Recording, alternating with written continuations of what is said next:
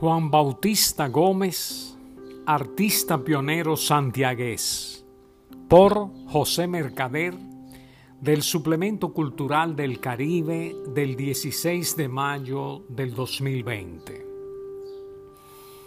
Juan Bautista Gómez tenía aspecto de papa africano, de sonrisa escasa y risa ausente, mezcla del teacher tolentino antiguo prócer de inglés de Lufe y Miguel Jiménez, folclorista y gestor cultural. La seriedad y rigidez era como un traje oscuro llevado en la penumbra desde donde sus alumnos le oían rugir. Así, el león entraba en las aulas y sus presas inmóviles acataban al pie de la letra sus enseñanzas de dibujo en la escuela normal, después que se mudara desde la calle del Sol con Sebastián, 30 de marzo, al local que construyó la logia número 5 y que iba a ser un manicomio, actual Onésimo Jiménez. Los terrenos de esta construcción que llevó el nombre de Ufe fue donado por él cuando vivía en el Tejar, que es una callecita, Manuel Valle, que parte del cuartel de la Policía del Sol con Juan Pablo Duarte hasta las tres cruces por donde Juan Brizó fabricaba tejas antes de que llegara el zinc allá por el 1872. Y las tres cruces no están ahí para recordar la muerte de tres compadres, sino para indicar el inicio de la ciudad después que fue destruida en Jacagua. El Santiago de Bautista Gómez es el mismo, o casi que se describe en el libro de Pedro Batista y que él dividió en cuatro cuarteles o zonas trazando una cruz por la San Luis y Sol. Para ser tan chiquito, ya tenía ocho periódicos, los que para 1915 fueron opacados por la aparición de la información, cuyos pregones se confundían con las voces de los 17 vendedores de billetes y los más de 100 aguateros que les rompían la siesta a sus moradores. Los aguateros y su fundador, don Macario Gómez, quizás pariente del pintor, se abastecían en el yaque para satisfacer la ciudad con cuatro latas por burro al precio de un centavo la lata. Los 19 talleres de alambique de 1904 ya se habían duplicado cuando Bautista Gómez fundó en 1920 su Academia de Pintura o Atelier.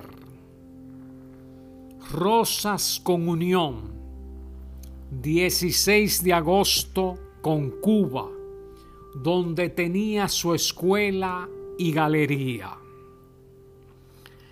Se constituyó con Bautista Gómez, su antecesor, doctor Arturo Grullón y Tuto Báez el primer núcleo importante de artistas santiaguenses. Cuando era un jovencito, Bautista Gómez se benefició de su parentesco cercano con el general Teodoro Gómez, quien tenía su almacén de tabaco en la calle del Comercio, España, y cuya actividad antililicista, le había ganado el prestigio político de las nuevas autoridades como para recomendarlo como cónsul en París. Teodoro había sido capitán en las guerras de restauración y cuando intentó crear un núcleo contrario al presidente Heró, éste se le presentó solo, amarró su brioso caballo del framboyán que quedaba en medio de la calle y que existe al final de la cuba, tocó la puerta y con unas cuantas morocotas lo apaciguó. Más luego le dio el título grandilocuente de jefe de los bomberos y mucho más tarde Idolilis de gobernador. Cuando llegó, cuando Juan Bautista llegó a París, entendió la palabra burocracia en medio de una bohemia artística que revolucionaba todo el arte y que superaba al impresionismo. Picasso, Braque, Modigliani, Matisse, Gauguin dominaban el ambiente pictórico, cosa que a Bautista Gómez no le interesó. El Louvre con Ingres, David, Corot, Coubert, Delacroix, Jericolt, le inspiraban más que ese corte abrupto con la tradición académica que se puso de moda. Cuando conoció a Diego Rivera, no mantuvo una amistad por considerar al mexicano como un buen hablador que apagaba el sol a sombrerazos limpios después de varios tragos de absinte un charlatán, comelón y mujeriego. Una vez en el Louvre, Juan Bautista Gómez estudió con decenas de bocetos la obra de Gustave Courbet, que a la sazón era parte de los atractivos, principalmente con dos obras. Un Enterrement at Ornans de 1849 y Le Atelier de 1955, donde aparece el escritor Charles Baudelaire en un extremo del cuadro leyendo. Estos trabajos marcaron el realismo en las artes. El entierro de Coubert lo influenció para realizar la litera quizás su obra más importante. Sus ideas de pintar al aire libre lo llevaron a hacer grandes excursiones, lo que impregnó a los impresionistas y al joven Gómez, quien repitió la experiencia con sus alumnos en las orillas del río Yaqui. Allí se mezclaban con las mujeres que llevaban sus líos de ropas envueltas en sábanas. Prendían un fogón improvisado con tres piedras o leña de los alrededores, donde ponían sus latas a hervir para que el sucio saliera más fácilmente.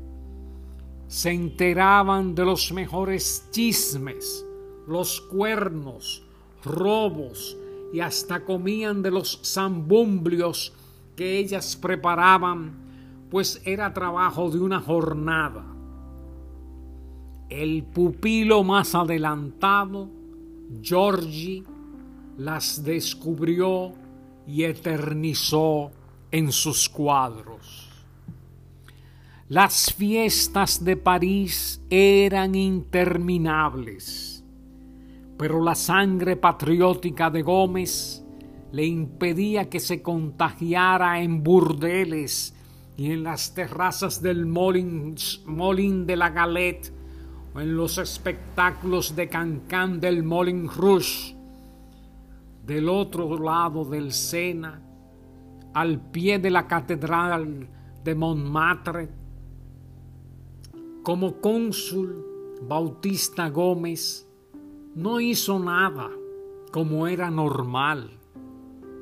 Él estaba allá para aprovechar las buenas influencias y adquirir una formación artística, cosa que entendían los políticos de entonces y de los que los actuales debieran aprender para no maltratar a los artistas de talento.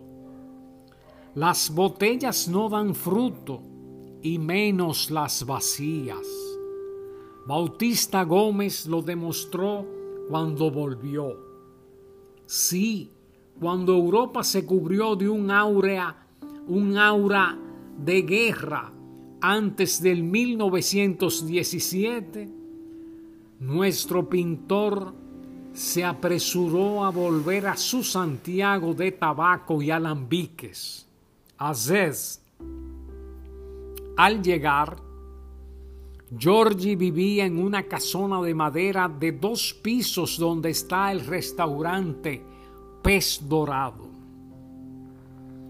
El asombro de Bautista Gómez a su regreso de París fue tremendo encontró un Santiago nuevo, iluminado por la electricidad que se generaba en una pequeña planta del aserradero de los Espaillat en la Cuesta Hermosa, en la Cuesta Blanca.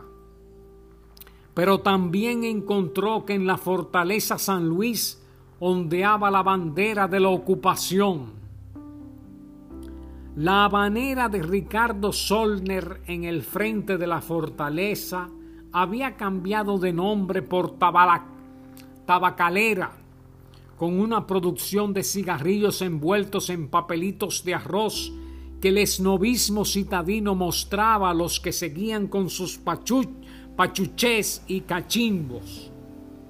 Por las calles circulaban algunos carros que venían a espantar los caballos de los coches ya existentes. Por ese entonces, Juan Antonio Alix se despedía de este mundo después de vivir una vida de fuyendas y burlas que divirtieron a todo el mundo. Las quinceañeras del centro de recreo festejaban lo que fuera para atraer novios de familias pudientes.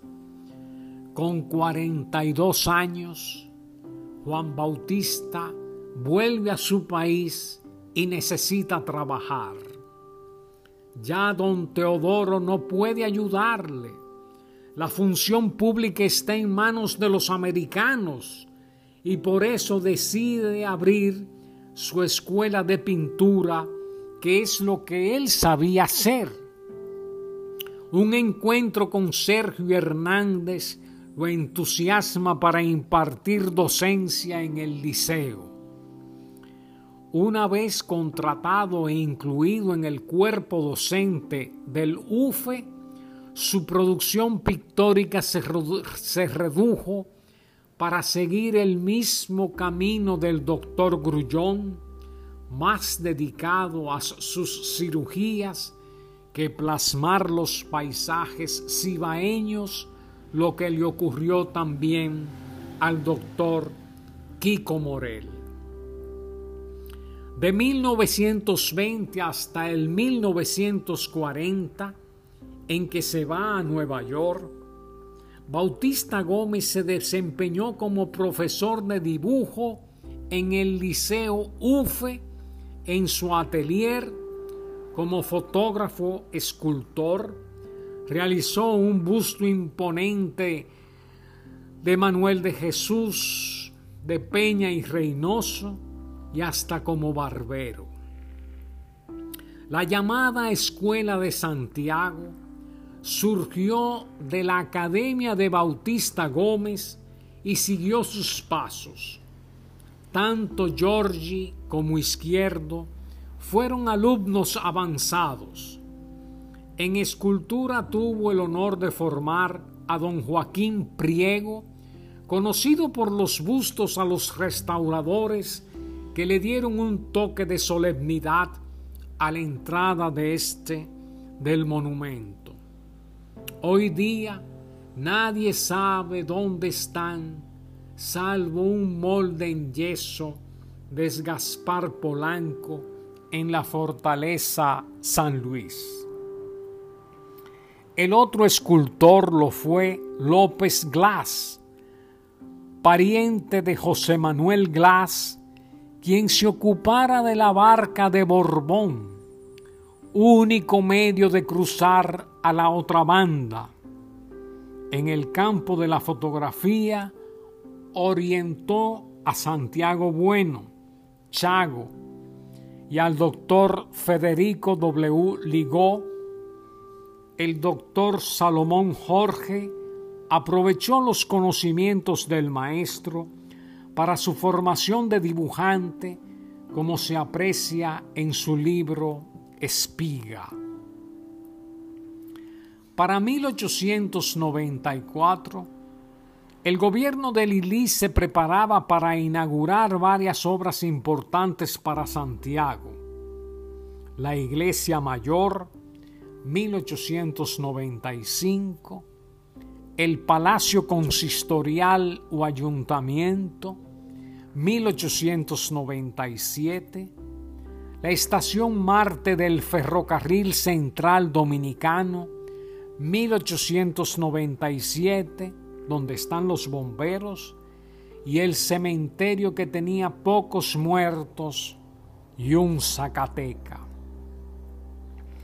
Para la iglesia se buscaron los servicios de don Paco Fernández y de Mon Chavarría para hacer el altar y el púlpito.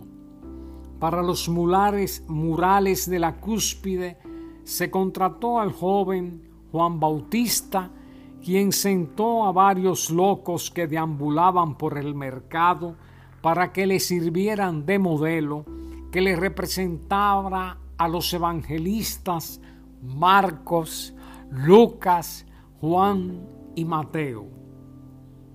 Quizás uno de esos personajes fue el propio Juan Antonio Alix, cuyo parecido con San Mateo da lugar a la sospecha el frío y la nostalgia de New York detuvieron el curso de su vida en 1945, aunque ésta siguió agitada, como lo narró Rodriguito en su cotidiana comedia radial.